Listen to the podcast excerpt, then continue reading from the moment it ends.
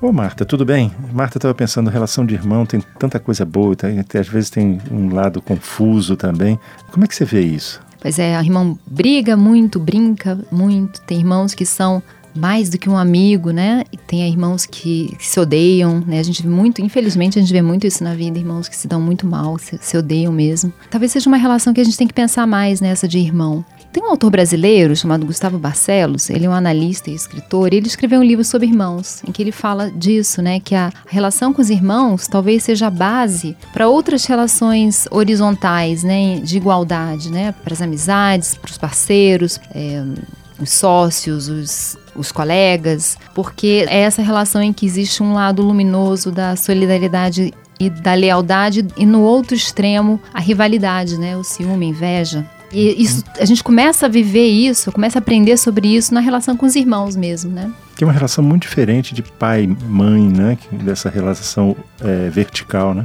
É porque é uma relação de, simétrica, né? Talvez um irmão do mesmo sexo da gente seja a pessoa que esteja mais próximo, assim, mais parecido com você, porque tem a mesma pai, mesma mãe, mesmo background, mesma situação de vida. E ao mesmo tempo é o outro, né? E é uma pessoa que vai partilhar toda uma memória com você, o irmão.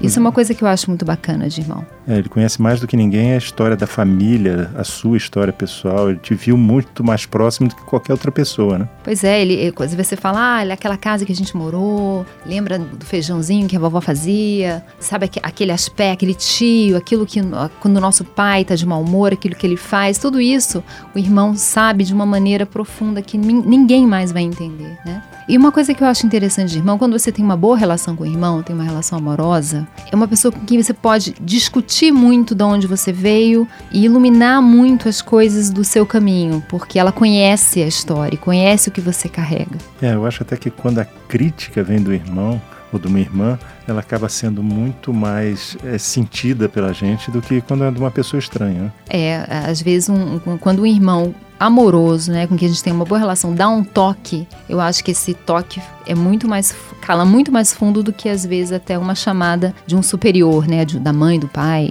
enfim, de uma figura que está acima e não, do, não não colateral, né? Eu acho também. Inclusive porque aí não tem, nesse caso, não tem competição, né? Ele quer o melhor para você, ele não tá disputando com você coisa nenhuma. Eu acho que a competição na relação de irmãos sempre existe em alguma medida, né? Ela pode ser menor ou maior. Mas toda relação entre iguais envolve competição, como envolve solidariedade, né? Identificação e solidariedade. São, você... os, são os dois lados, né? Marta, você acha que isso acontece com, mais quando os irmãos são do mesmo sexo ou de sexos diferentes? Eu acho que quando os irmãos são do mesmo sexo, isso é mais forte. Tanto a identificação, a intimidade, quanto também a possibilidade de rivalidade. Eu acho que é maior dos dois lados, tanto da união quanto da rivalidade. Claro que isso não, a gente fala assim, não é uma, uma matemática, né? A experiência humana é muito variada, mas eu acho que irmãos do mesmo sexo. E tem até aquela coisa de, de ir construindo, né? Eu sou mais assim, ele é mais assado.